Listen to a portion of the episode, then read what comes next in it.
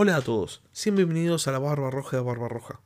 Esta semana vamos a adentrarnos en un nuevo tema, vamos a dejar de lado la temática de la cual estuvimos charlando hasta la semana pasada, eh, este tema de los exploradores antiguos, y vamos a adentrarnos de lleno en un nuevo tema, pero nos vamos a quedar en la antigüedad, en la antigüedad del Mediterráneo.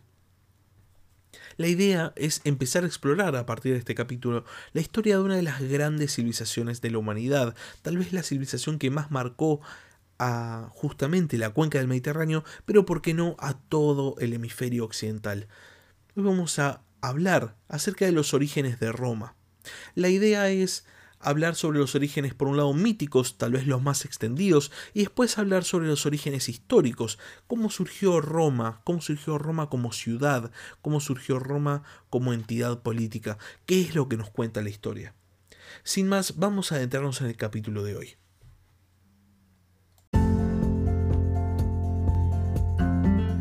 Sean bienvenidos a la Barba Roja de Barba Roja, un espacio para hablar sobre curiosidades de la historia.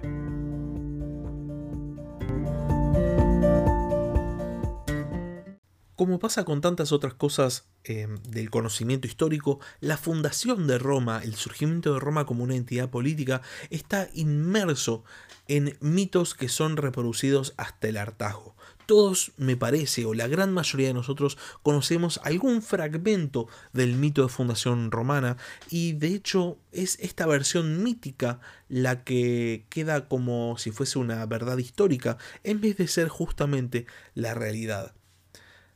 Este es un tema que los historiadores suelen intentar combatir porque cada civilización, o la gran mayoría de las civilizaciones, sobre todo en la antigüedad, siempre buscaron crear un mito de origen, un mito que les diera cierta legitimidad y a la vez cierto prestigio. Como vamos a ir viendo a lo largo del capítulo, los mitos de hecho van variando y se van cargando de más y más prestigio a medida que el Estado así lo requiere. La idea con este capítulo es que ustedes conozcan el origen de Roma, cómo lo contaban los romanos, y después el origen de Roma, cómo lo cuentan los restos arqueológicos, cómo lo cuentan los historiadores, los arqueólogos. Para conseguir esto, voy a dividir el capítulo en básicamente dos grandes secciones. Por un lado vamos a hablar de la tradición romana, vamos a hablar del mito, vamos a hablar de Rómulo y Remo, y de la loba que los amamantó. Y por otro lado, ya sobre el final y casi a modo de conclusión, vamos a hablar acerca de qué es lo que nos dice la arqueología con respecto justamente a estos relatos, qué es lo que es cierto, qué es lo que es mito. Así que vamos a empezar a hablar acerca de el relato, la historia, Rómulo y Remo. Para muchos de ustedes estos nombres son conocidos, son familiares, Muchos escuchamos hablar acerca de Rómulo y Remo y conocemos algunos pequeños detalles acerca de su historia. Pero para los que no lo conozcan, Rómulo y Remo son los fundadores míticos de Roma y esta es su historia de acuerdo a la tradición romana. Existía en la región de Lacio una ciudad que se llamaba Alba Longa, que era gobernada por un rey llamado Númitor. Númitor es destronado por su hermano, Amulio. Amulio no solo expulsa a Númitor de, del gobierno de Albalonga, sino que mata a todos sus hijos, a excepción de su hija, Rea Silvia. A ella, en vez de matarla como el resto de los hijos de, de Númitor, la obliga a convertirse en sacerdotisa de Vesta. Convertirse en sacerdotisa de Vesta implicaba renunciar a la posibilidad de tener hijos, porque para ser sacerdotisa de Vesta había que permanecer siempre virgen. Rea Silvia, ya sacerdotisa de Vesta, estaba durmiendo un día en el lecho de un río y el dios Marte, de vuelta, piensen que esto es un relato mítico, ¿no? Es el relato tradicional. El dios Marte la ve y decide poseerla. Rea Silvia queda embarazada y de esta unión nacen Rómulo y Remo. Para evitar que Amulio, el rey en ese momento, el rey usurpador de Alba Longa, se enterara de lo que había pasado, Rea Silvia deposita a los gemelos en una cesta en el río Tíber. La cesta es encontrada por una loba llamada Luperca, que decide amamantarlos. Más tarde, los bebés que estaban bajo el cuidado de la loba luperca son encontrados por un pastor llamado Faustulo y son cuidados por la esposa del pastor, Acalarentia. Y así, bajo el cuidado de este pastor y su esposa, Rómulo y Remo crecen, y cuando crecen descubren quiénes eran. Cuando descubren su verdadero origen, deciden regresar a Alba Longa, matan a Amulio y restauran a Numitor en el trono. Numitor estaba muy agradecido y decide entregarles a los hermanos un territorio en el noroeste de la región de Lacio, que es donde estaba situada justamente Alba Longa. Los hermanos, cuando reciben este territorio, deciden fundar una ciudad. Y no, no, la fundan en cualquier lugar, sino la fundan exactamente en el mismo lugar donde habían sido encontrados por la loba luperca. En ese lugar había siete colinas y Rómulo y Remo discutieron porque cada uno quería fundar la ciudad en sí en una colina diferente. Por este motivo deciden hacer una competencia para ver quién era el que iba a fundar definitivamente la ciudad y en qué colina se iba a hacer. Y el que fundase la ciudad iba a ser también el que la iba a gobernar. Rómulo y Remo compiten para ver quién ve en un periodo de tiempo mayor cantidad de buitres en el cielo. Remo ve 6, Rómulo ve 12. Habiendo visto más, eh, más buitres que su hermano, Rómulo decide fundar la ciudad donde él quería fundarla y se dispone a trazar el cuadrado donde esta ciudad iba a estar fundada.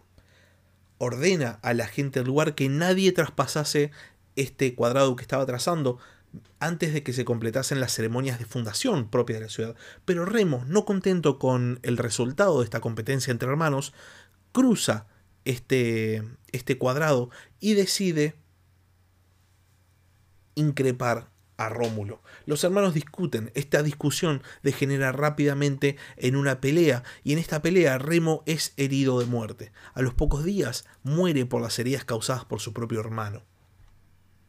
Rómulo entierra a Remo en el monte en el cual su hermano quería fundar la ciudad, en el monte Aventino. Una de las siete colinas son los siete montes de la ciudad de Roma. Habiendo zanjado, podemos decir, este asunto entre hermanos, Rómulo se dispone a fundar oficialmente la ciudad de Roma y lo hace el día 21 de abril del año 753 a.C., el año 1 en el calendario romano. La nueva ciudad se llena rápidamente de inmigrantes de las ciudades circundantes, personas de todo tipo que incluían refugiados, prófugos, hombres libres y también esclavos. Rómulo que ve como rápidamente su, ciudad se está llenando de gente, decide organizarlos en un solo cuerpo político y elige a los primeros 100 patres, que fueron nombrados como senadores, conforman el primer senado romano. Los descendientes de estos 100 patres se transforman en los patricios, la clase alta de la sociedad romana. Y ustedes pueden decir, bueno, listo, ya está. Acá termina el capítulo. Si ya sabemos cómo se fundó Roma. Agarra a Rómulo, la funda, junta a la gente y listo, ya está. Queda fundada Roma. Y sí, técnicamente sí. El problema es que de todos los inmigrantes que habían llegado a la ciudad de Roma, la gran mayoría eran hombres. Y como eran hombres, lógicamente no se podían reproducir. Rómulo se da cuenta de que su ciudad, su nueva ciudad, no, no iba a resistir a menos que llegaran también mujeres. Por este motivo, Rómulo decide enviar comitivas a las ciudades cercanas para pedir que enviasen mujeres para poder, lógicamente, poblar su ciudad. Las comitivas que envía Rómulo no solo reciben un rechazo, sino que los enviados son asesinados, en lo cual era claramente una ofensa enorme. Sin embargo, Rómulo decide cambiar de estrategia eh, y adopta una solución astuta. Los nuevos romanos deciden realizar un festival a Neptuno e invitan a este festival a miembros de las ciudades vecinas, miembros de las ciudades latinas y también miembros de ciudades sabinas, con la condición de que fuesen con sus hijas. Los invitados acuden de buen grado a Roma a celebrar este festival en honor a Neptuno, y cuando llegan, sus hijas son raptadas por los romanos. Y los hombres de estas comitivas son básicamente, y usando una expresión coloquial, son corridos por parte de los romanos. Este evento se conoce como el rapto de las Sabinas y lo que provoca es que ahora Roma tenga la capacidad de reproducir a su población. Ya no es una ciudad que se va a morir en una generación, sino que ahora puede ser una ciudad hecha y derecha. Y ahora ustedes podrían decir, bueno, y ahora sí, terminó. Rómulo y Remo fundan Roma, Rómulo consigue tanto hombres como mujeres, la población se va a reproducir eventualmente. Ya está, Roma queda fundada. Sí, claro, el problema es que este rapto no es precisamente aceptado por parte de las ciudades de las cuales estas mujeres habían sido raptadas. Por otro lado, la tradición dice que las mujeres sí aceptan, por mediación de Rómulo, su, eh, su nuevo hogar, sí aceptan vivir con los romanos y casarse con los romanos. Pero las ciudades, obviamente los padres de las hijas, eh, no lo aceptan para nada y deciden planear la venganza, deciden declararle la guerra a esta nueva ciudad eh, gobernada por Rómulo. Al momento del rapto de las Sabinas, Roma tenía nada más tres meses de vida. Los primeros en atacar en represalia por este rapto son los ejércitos de Lacio. Específicamente, el primero en atacar es el rey Agrón de Caenina, que envía su ejército contra Roma y, eh, y reta a Rómulo a un combate singular afuera de la ciudad. Rómulo resulta vencedor y posteriormente destruye al ejército de Caenina, pero en vez de arrasar a su ciudad rival, Rómulo traslada a la población de Caenina a Roma. Este evento es celebrado por Rómulo, iniciando una de las grandes tradiciones de Roma, los triunfos. El triunfo sobre Caenina aumenta enormemente la población y el poder de esta nueva ciudad de Roma por lo cual Rómulo dedica un triunfo en honor a Júpiter. Mientras tanto los sabinos todavía se preparaban para atacar Roma, por lo que los romanos atacan otras ciudades, las ciudades de Antemnas, Crustumerium y Fidenas. Todas estas ciudades son derrotadas por los romanos y son capturadas. Y en este momento, recién en este momento, los sabinos se disponen a atacar. Pese a que ya sus aliados habían sido derrotados, el rey Tito Tasio decide atacar directamente al corazón de esta nueva urbe y pone sitio a la fortaleza del Monte Capitolino, otro de los montes de Roma, ¿no? Esta fortaleza cae y es ocupada por los sabinos. Los romanos, mientras tanto, se retiran a otra fortaleza, la del Monte Palatino y ambos ejércitos se enfrentan en la planicie que hay entre medio de estos dos montes. La tradición cuenta que antes de que se enfrenten los ejércitos en sí, se enfrentan un campeón de cada lado en combate singular. Por el lado de los sabinos eh, va Marco Curcio y por el lado de los romanos Ostio Hostilio. Curcio gana el combate pero casi muere ahogado en lo que hoy en día se llama el lago Curcio, mientras Costilio muere, y por este motivo los romanos deciden refugiarse en el monte Palatino.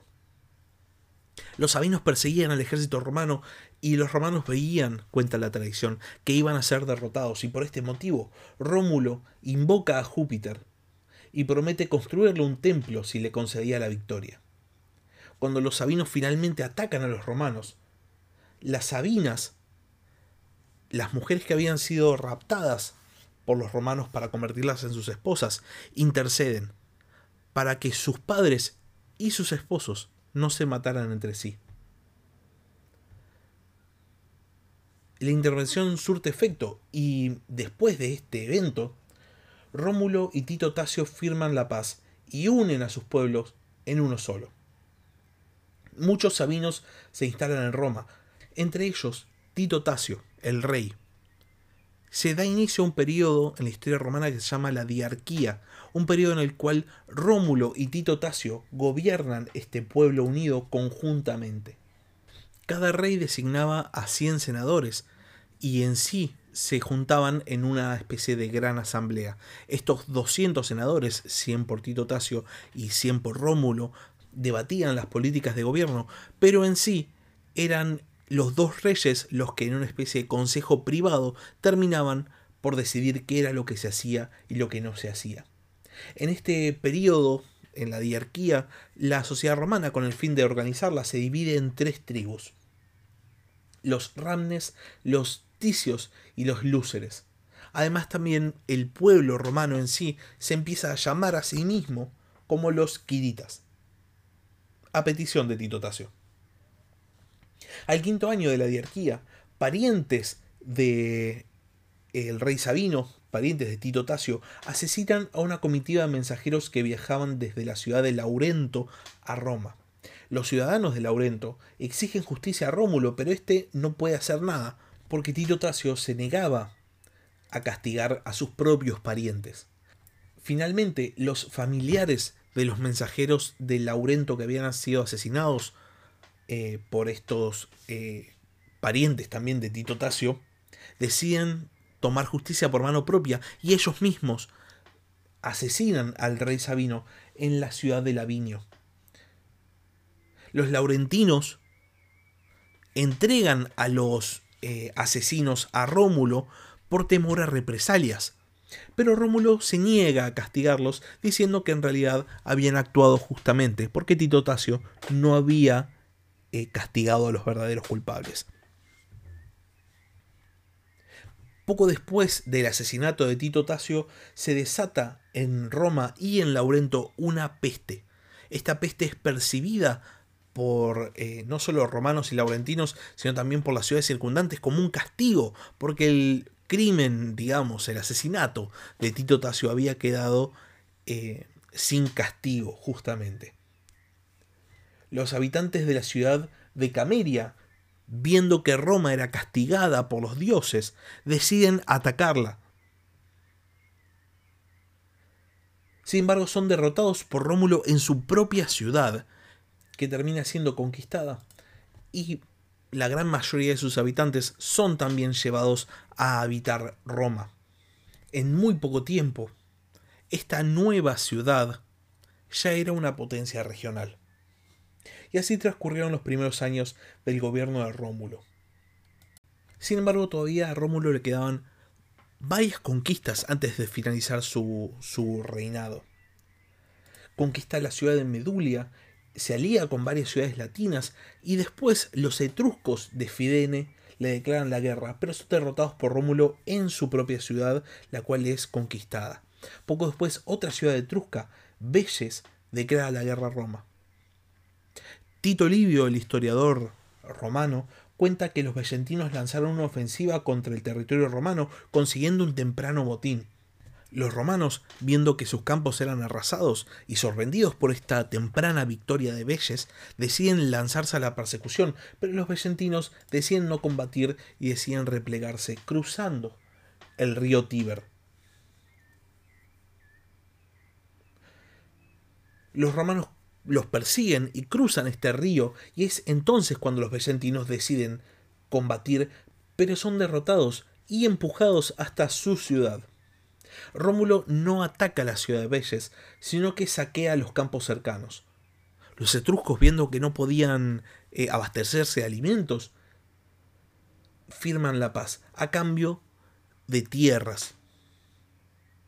La paz implicaba, entre otras cosas, una tregua de 100 años a partir de que Rómulo volviese a Roma. Esta tregua solo dura 40 años.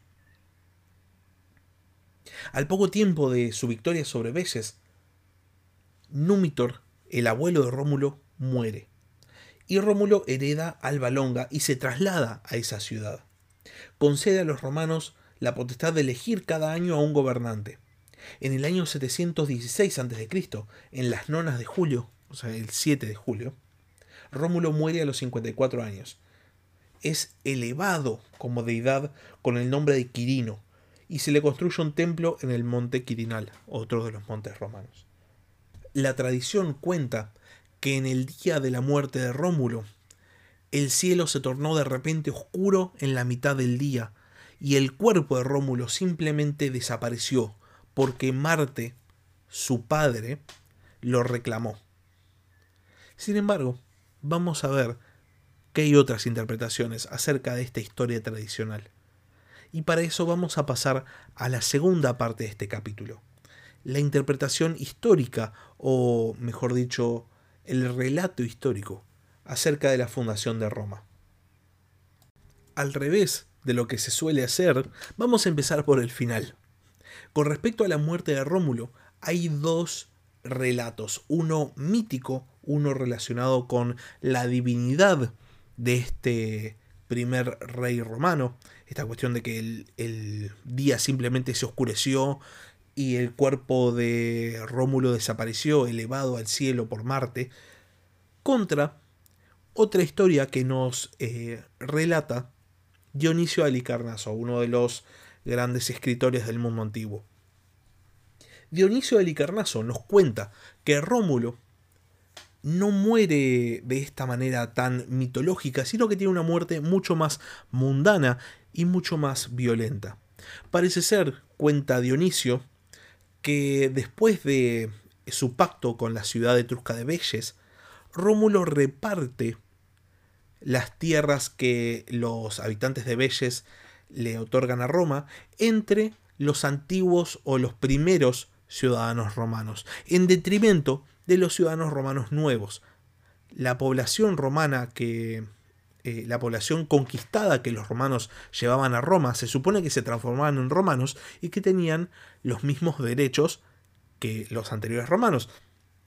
Sin embargo, Dionisio Alicarnaso nos cuenta que Rómulo decide repartir estas tierras entre sus más allegados, podríamos decir, entre los primeros romanos. Y esta situación enoja enormemente a los nuevos romanos.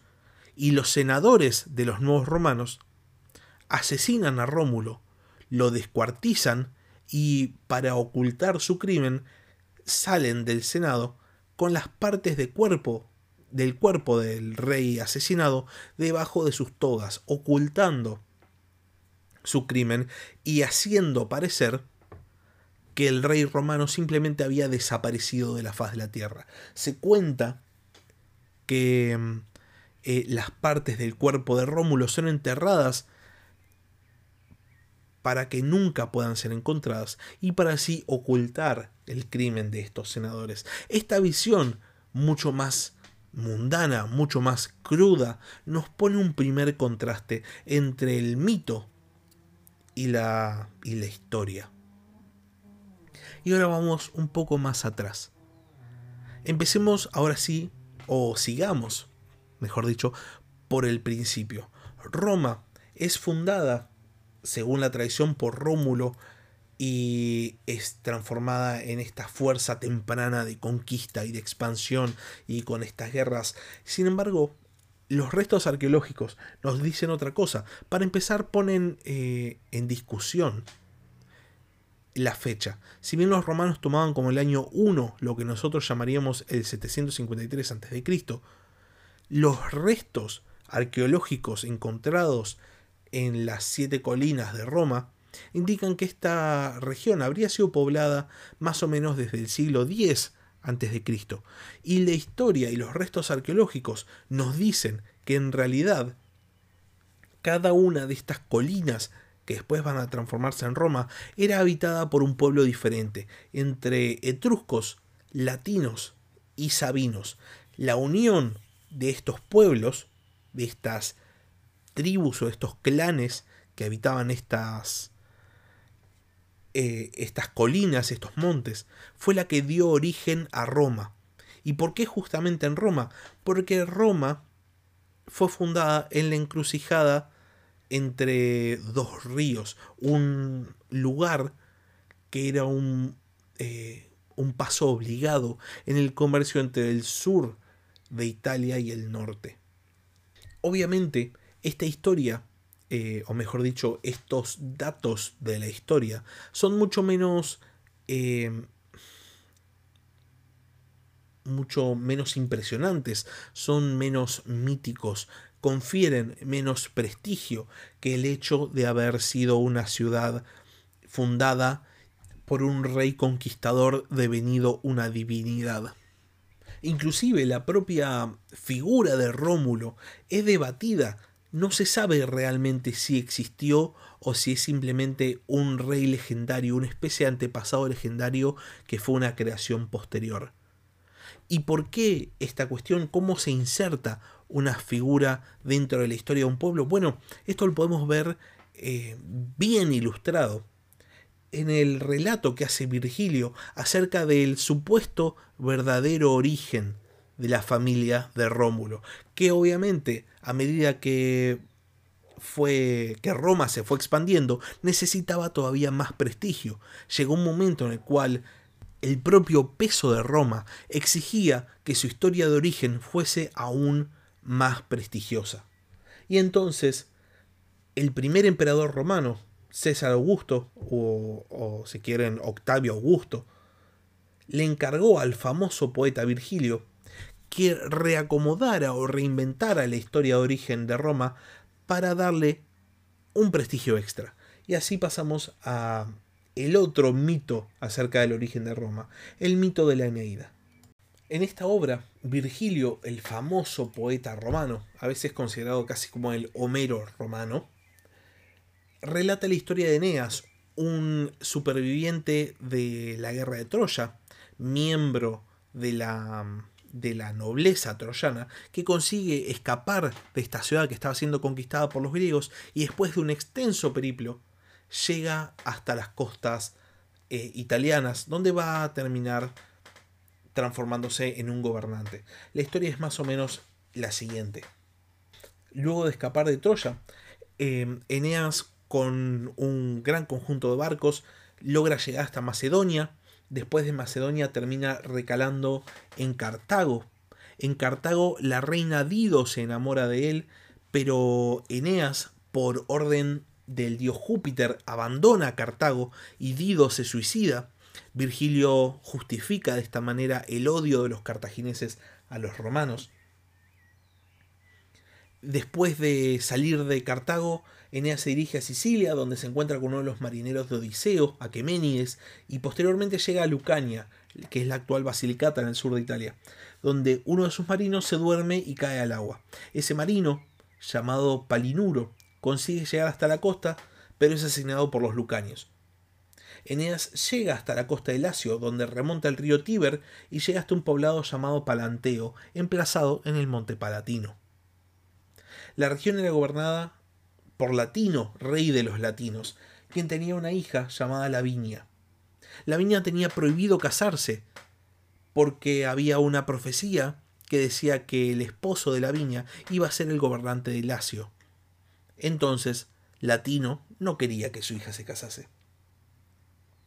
Cuando Eneas llega a Lacio, es enfrentado por Turno, el primo de la viña y rey de los rútulos. Eneas consigue hacer una alianza con el rey Evandro y juntos van a la guerra contra Turno. Eneas consigue derrotarlo y luego de ganar el combate se casa con la viña, con quien tiene un hijo llamado Silvio.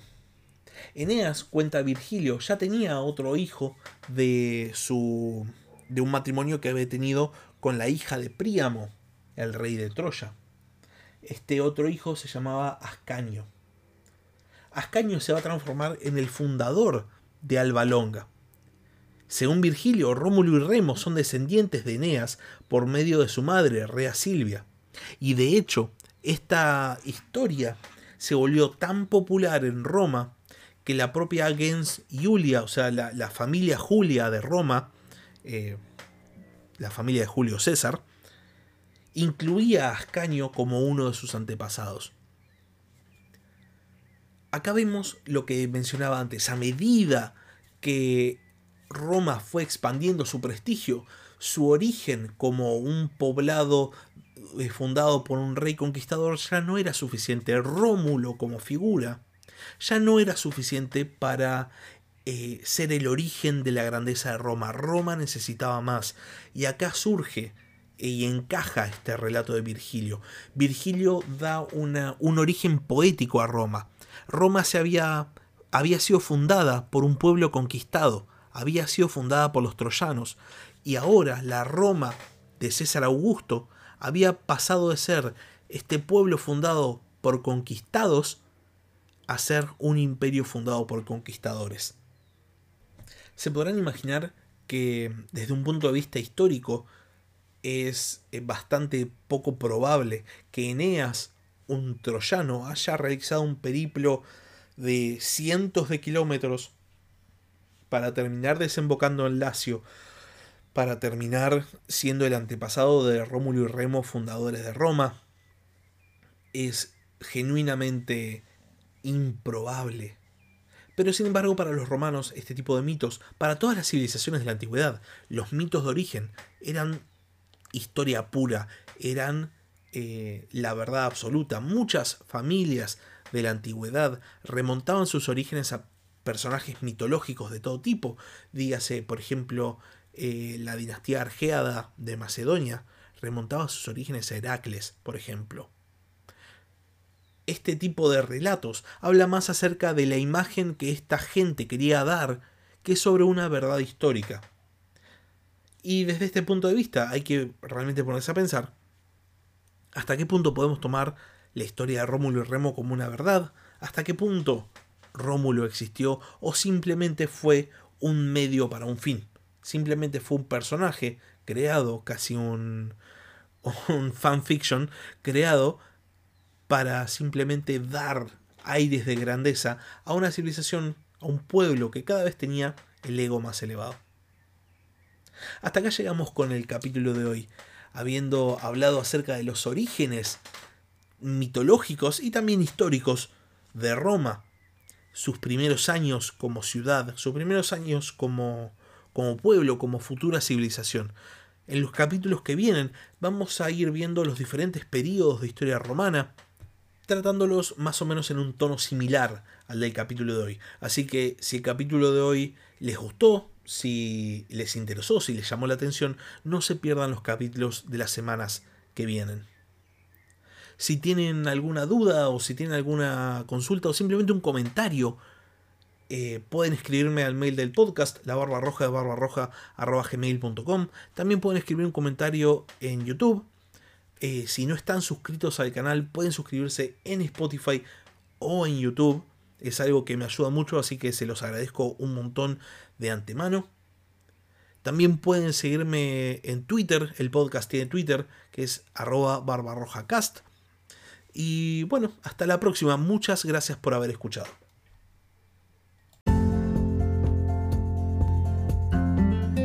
Gracias por escuchar La Barba Roja de Barba Roja.